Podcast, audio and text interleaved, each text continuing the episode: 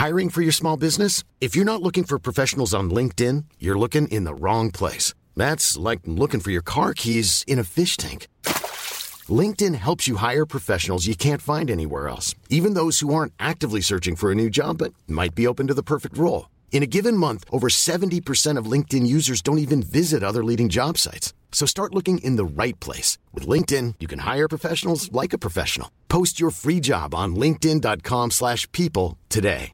Ready to pop the question? The jewelers at BlueNile.com have got sparkle down to a science with beautiful lab-grown diamonds worthy of your most brilliant moments. Their lab-grown diamonds are independently graded and guaranteed identical to natural diamonds, and they're ready to ship to your door. Go to BlueNile.com and use promo code LISTEN to get $50 off your purchase of $500 or more. That's code LISTEN at BlueNile.com for $50 off. BlueNile.com code LISTEN.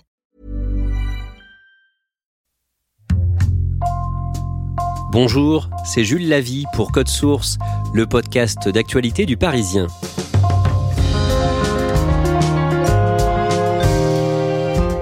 Amélie Mauresmo est considérée comme une pionnière, première française à devenir numéro un mondial de tennis, première femme à entraîner des hommes. Elle a aussi été l'une des premières stars du sport français à faire son coming out. C'était en 1999 quand elle avait 19 ans. Et aujourd'hui, à 42 ans, elle est la première femme à diriger le tournoi de Roland Garros. Elle a succédé à ce poste à son ami Guy Forger en décembre 2021. Retour sur sa vie et sa carrière sportive avec Eric Brunat, journaliste au service des sports du Parisien, spécialiste tennis. C'est une première, une femme à la tête du tournoi de Roland Garros. Il s'agit d'Amélie Mauresmo. Elle remplace Guy Forget. Éric Brunat, le 9 décembre 2021, Amélie Mauresmo devient directrice de Roland Garros. C'est une forme de consécration pour elle? C'est une forme de consécration pour elle, bien sûr, et c'est aussi une première en France, parce que c'est la première femme à occuper ce poste. Il y a désormais dans les grands chelems de tennis, dans les quatre grands chelems, deux femmes à cette responsabilité, une à l'US Open et donc Amélie Mauresmo à Roland Garros c'est aussi la suite logique d'un parcours de vie, car elle a commencé son histoire d'amour avec Roland Garros à l'âge de 4 ans, elle en a 42 aujourd'hui, donc c'est vraiment le fil conducteur de sa vie. Alors justement, Eric Brunat, on va retracer le parcours d'Amélie Mauresmo. Elle est née le 5 juillet 1979 à Saint-Germain-en-Laye. Elle grandit dans l'Oise avec euh, ses parents et son frère Fabien. À quoi ressemble son enfance? Je dirais que c'est un peu une enfance de classe moyenne. Son père est directeur d'usine euh, et conseiller municipal de la petite ville de Bornel dans l'Oise. Donc il a un logement de fonction, une maison avec jardin euh, et c'est là qu'elle va s'épanouir avec son frère Fabien. Le 5 juin 1983, Amélie a presque 4 ans elle regarde la télé. Yannick Noah est en train de disputer la finale de Roland Garros. Racontez-nous cette scène. Amélie Mauresmo a une illumination. Elle est devant son écran, elle voit Yannick Noah, elle voit tout l'enthousiasme, elle voit le charisme que dégage Noah sur le court, elle voit à la fin le père de Yannick Noah qui se jette sur le court pour embrasser son fils. 7-3 au tie-break, 6-2, 7-5, 7-6, Yannick Noah a réalisé son rêve. Et ça va la marquer à vie. C'est son destin. Le lendemain, ses parents lui achètent une raquette et Amélie commence à s'entraîner dans le jardin. Toute petite, elle faisait énormément de vélo et là, elle va poser son vélo, elle va prendre une raquette et elle va commencer euh, à vouloir s'entraîner. Très vite, elle va intégrer le petit club de Bornel qui est à côté de chez elle. Et puis, euh, elle va partir assez vite à Méru, qui a une dizaine de kilomètres, un club un peu plus gros, pour commencer à s'épanouir. Et dès ses 11 ans, elle intègre une filière sport-études à Blois, dans le Loir-et-Cher, loin de chez elle. Comment ça se passe? C'est difficile pour ses parents de la laisser partir et c'est assez difficile pour elle de se retrouver loin de la famille et surtout loin de son frère. Elle s'est toujours sentie privée de ce lien qu'elle l'aurait pu construire avec lui à cette période-là.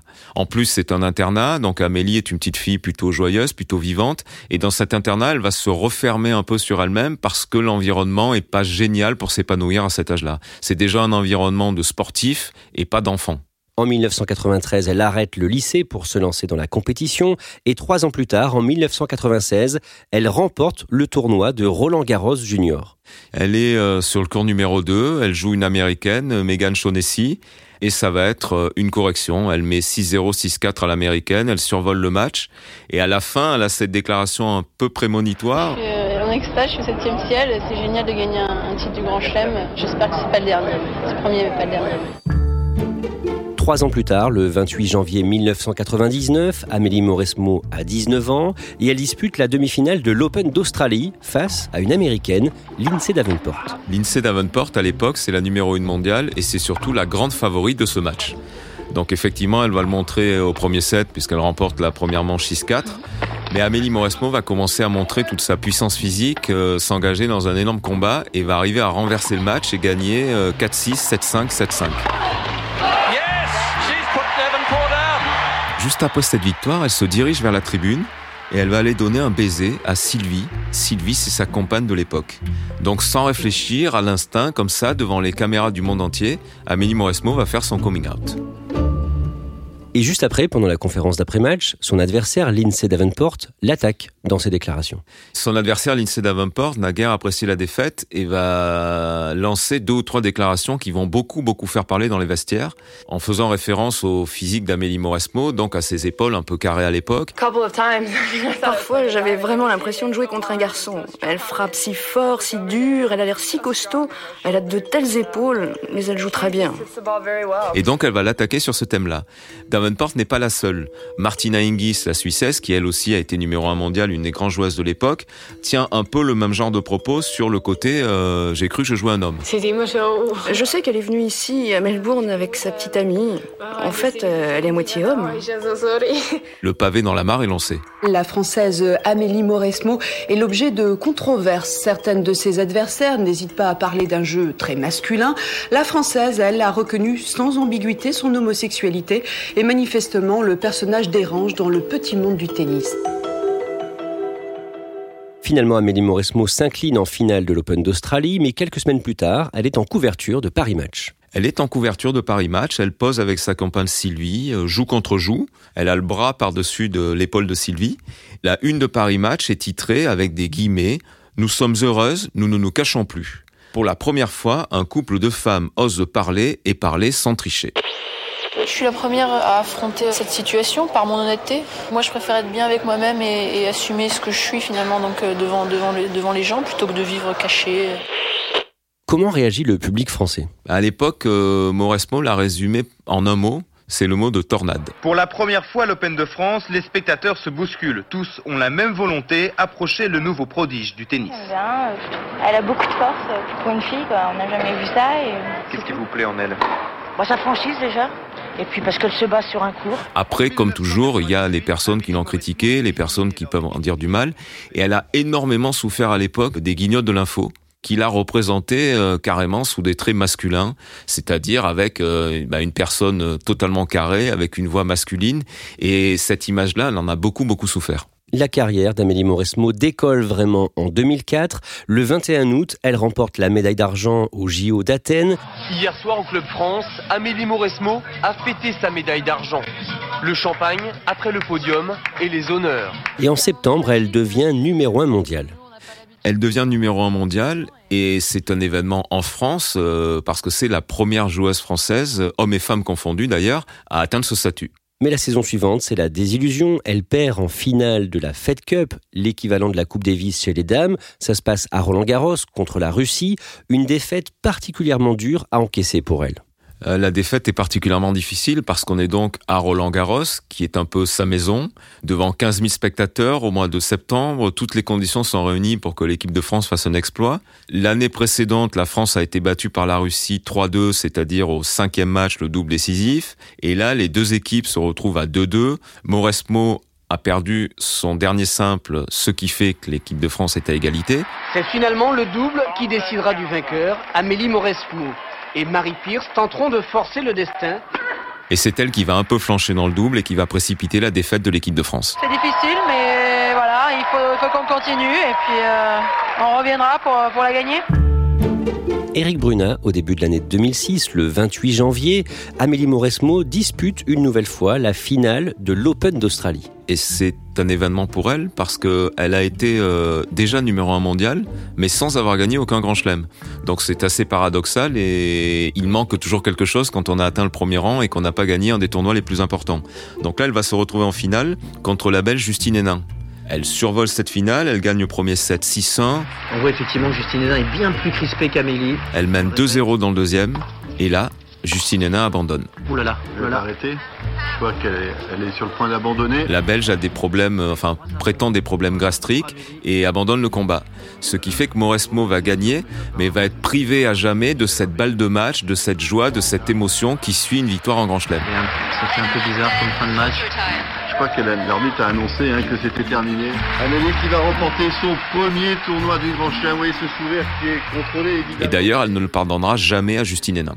Éric Brunat, toujours en 2006, le 8 juillet, Amélie Mauresmo est à Wimbledon en Angleterre, elle est numéro 1 mondial depuis quelques semaines, et ce jour-là, elle est en finale du tournoi, et elle retrouve la Belge Justine Hénin. Justine Hénin remporte le premier set, c'est elle qui domine, mais là Mauresmo, euh, contrairement à ce que beaucoup ont pu lui reprocher au fil de sa carrière, fait preuve d'une force mentale incroyable, elle arrive à renverser le match, et là elle s'impose, et là elle s'offre cette fameuse balle de match dont elle avait été privée en Australie.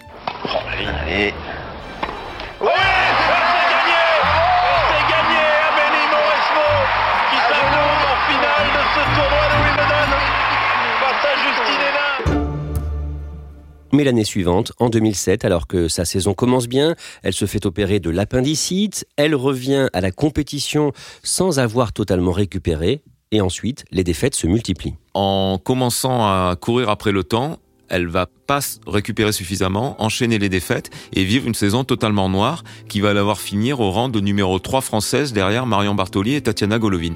Et elle termine l'année 18e mondiale, son plus mauvais classement depuis 1998. Les deux années qui suivent, elle enchaîne les blessures et en 2009, le jeudi 3 décembre, elle invite plusieurs journalistes à la rejoindre dans un restaurant parisien. Il y a une soixantaine de journalistes euh, qui sont conviés dans un restaurant d'ici les Moulineaux, proche de Paris. Une grande estrade est dressée. Mauresmo va s'asseoir sur l'estrade euh, dans sa tenue d'hiver puisqu'on est au mois de décembre. Immédiatement, euh, elle explique euh, pourquoi elle a convié tout le monde parce qu'elle parce qu'elle s'arrête. Si je vous ai tous réunis ici, c'est comme vous l'imaginiez probablement déjà pour vous annoncer la fin de ma carrière. Et elle explique ensuite toute sa lassitude à la fois mentale et physique. Elle travaille ensuite comme consultante pour France Télévisions, elle devient capitaine de l'équipe de France de Fed Cup en 2012 et deux ans plus tard, en 2014, elle devient coach et c'est un homme qu'elle entraîne. Et elle va entraîner Andy Murray, qui est donc à l'époque l'un des plus grands joueurs du monde. Quand Andy Murray la contacte, euh, elle dit elle-même, je croyais que c'était une connerie ou un canular. Donc c'est vrai que c'est une déflagration dans le monde du tennis. Alors le tennis masculin est extrêmement machiste. Il y a même un joueur qui va envoyer un message à Andy Murray en lui disant euh, c'est génial les blagues que tu fais à la presse. La prochaine fois, tu leur diras que tu vas être entraîné par un chien. C'était quand même euh, très violent. Et encore, Andy me, me disait pas tout. euh, voilà, avait une forme de, de d'une certaine façon parce que lui, on a entendu beaucoup plus que moi, je pense. C'est dire à quel point c'est violent, c'est dire à quel point euh, Mauresmo est accueilli euh, plus que froidement par le circuit euh, masculin à cette époque. Et pourtant, leur collaboration est un succès. Effectivement, leur collaboration est un succès parce que pendant ces deux ans avec Amélie Mauresmo, Andy Murray va retrouver la deuxième place mondiale. Il va remporter sept tournois dont deux Masters 1000, qui sont les tournois juste en dessous des Grands Chelems. Il va faire deux finales de Grands Chelems et il va également remporter ses deux premiers tournois ATP sur terre battue. Il n'avait jamais gagné un tournoi sur terre avant. Le 14 novembre 2016, Amélie Mauresmo annonce qu'elle arrête d'entraîner Andy Murray et elle abandonne son poste de capitaine de l'équipe de France de Fed Cup. Elle a eu un petit garçon l'année d'avant et elle est enceinte de son deuxième enfant. Elle s'installe à Anglette, près de Biarritz, dans les Pyrénées-Atlantiques, et elle ouvre un commerce de vin, la cave de l'Insolente. À quoi ressemble sa nouvelle vie, Eric Bruna C'est une vie très discrète, en famille, à Anglette, loin du tumulte du sport. Amélie Mauresmo est une très très grande passionnée de vin. Elle a une cave où elle possède plus de 4000 bouteilles, euh, des grands crus. Euh, elle a été initiée par euh, Alexia de Chaume qui a été son entraîneur et son agent. Et donc elle s'est pris de passion pour le vin. Et comme elle a pas mal de copains, dit-elle, qui lui demandent des conseils, bah elle se dit tiens, je vais ouvrir une cave. Donc elle ouvre la cave de l'insolente. Elle s'est aussi lancée dans l'immobilier. Elle a ouvert une agence immobilière à Biarritz. Et sa grande passion, autant pour entretenir sa silhouette que pour donner aussi à ses enfants le goût de l'effort et la démonstration du dépassement de soi, sa grande passion, c'est le marathon. Par exemple, elle a couru le dernier marathon de Paris en 2022 en 3h15. Eric Bruna, Amélie Mauresmo ne parle pas beaucoup de sa vie privée. Elle ne parle pas beaucoup de sa vie privée parce qu'elle a énormément appris de son coming out de 1999 et de la déflagration qui a suivi. Elle a donc ensuite décidé de se protéger, de protéger les siens. C'est pour ça qu'on la voit très rarement euh, dans les médias, sauf quand elle décide elle-même de s'exposer. C'est un peu, euh, si j'osais comparer, c'est un peu comme Zidane. Il y a ce côté rareté chez le personnage, discrétion et protection de la vie privée. Amélie Mauresmo ne tourne pas complètement le dos au tennis et le 23 juin 2018, elle est désignée comme future capitaine de l'équipe de France de Coupe Davis. Elle doit donc remplacer l'homme qui lui a donné envie de jouer au tennis, Yannick Noah. Ah, c'est un magnifique symbole. Et c'est aussi un événement en France parce que c'est la première fois qu'une femme va prendre place sur le banc d'une équipe de France masculine de Coupe Davis. Donc jusqu'à présent, seuls des hommes avaient entraîné les hommes. Donc c'est vraiment important. Mais euh, malheureusement, Amélie Mauresmo ne va jamais occuper le poste. C'est-à-dire qu'elle accepte, mais ça ne va pas se faire. Exactement. Elle accepte le poste au mois de juin, mais finalement ne le prendra pas en fin d'année au moment où Yannick Noir accroche. Pour deux raisons. La première, c'est qu'elle préfère euh, se consacrer à entraîner seulement Lucas Pouille, qui à l'époque est l'un des meilleurs joueurs français. Et surtout, c'est qu'entre-temps, la Coupe Davis telle qu'elle l'a connue a disparu. C'est-à-dire qu'au mois d'août, euh, à l'issue d'un vote de la Fédération internationale, la Coupe Davis en son ancienne formule est abandonnée et fait place à une nouvelle compétition qui n'a plus rien à voir avec ce qu'elle était. Donc finalement, elle décide de revenir sur sa décision. Il n'y a pas de regret parce que je, je regrette pas. Je fais des choix, ils sont difficiles à faire sur le moment et puis après il faut avancer. Et c'est euh, Sébastien Grosjean qui prendra le poste de capitana de l'équipe de France. Et on revient au début de cet épisode. Le 9 décembre 2021, Amélie Mauresmo devient donc directrice de Roland Garros, un tournoi qu'elle n'a jamais gagné en senior. C'est la première femme à accéder à ce poste. C'est une étape logique finalement pour elle? Alors c'est une étape euh, logique parce qu'elle dit elle-même que Roland Garros est le fil conducteur de sa vie. Elle a 42 ans et Roland Garros représente 38 ans de sa vie, donc on peut dire que c'est une part assez importante.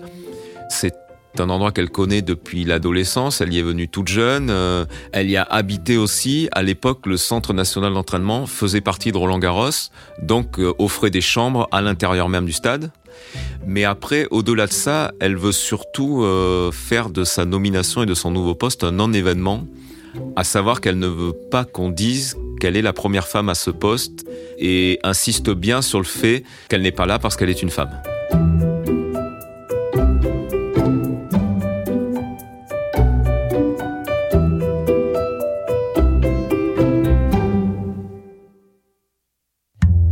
Merci Eric Bruna. Cet épisode de Code Source a été préparé par Clara Garnier Amourou, production Raphaël Pueyo et Thibault Lambert, réalisation Pierre Chaffanjon. Code Source est le podcast d'actualité du Parisien, un nouvel épisode chaque soir de la semaine. Pour n'en rater aucun, n'oubliez pas de vous abonner sur votre application audio préférée. Vous pouvez nous écrire sur Twitter, at Code Source, ou par mail, codesource at leparisien.fr.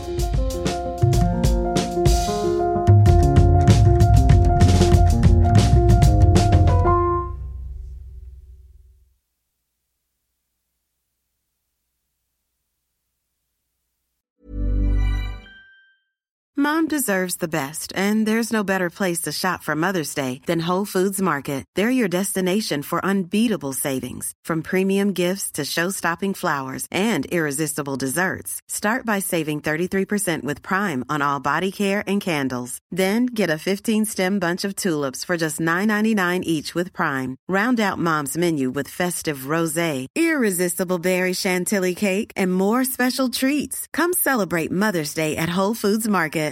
When you make decisions for your company, you look for the no-brainers. And if you have a lot of mailing to do, stamps.com is the ultimate no-brainer. It streamlines your processes to make your business more efficient, which makes you less busy.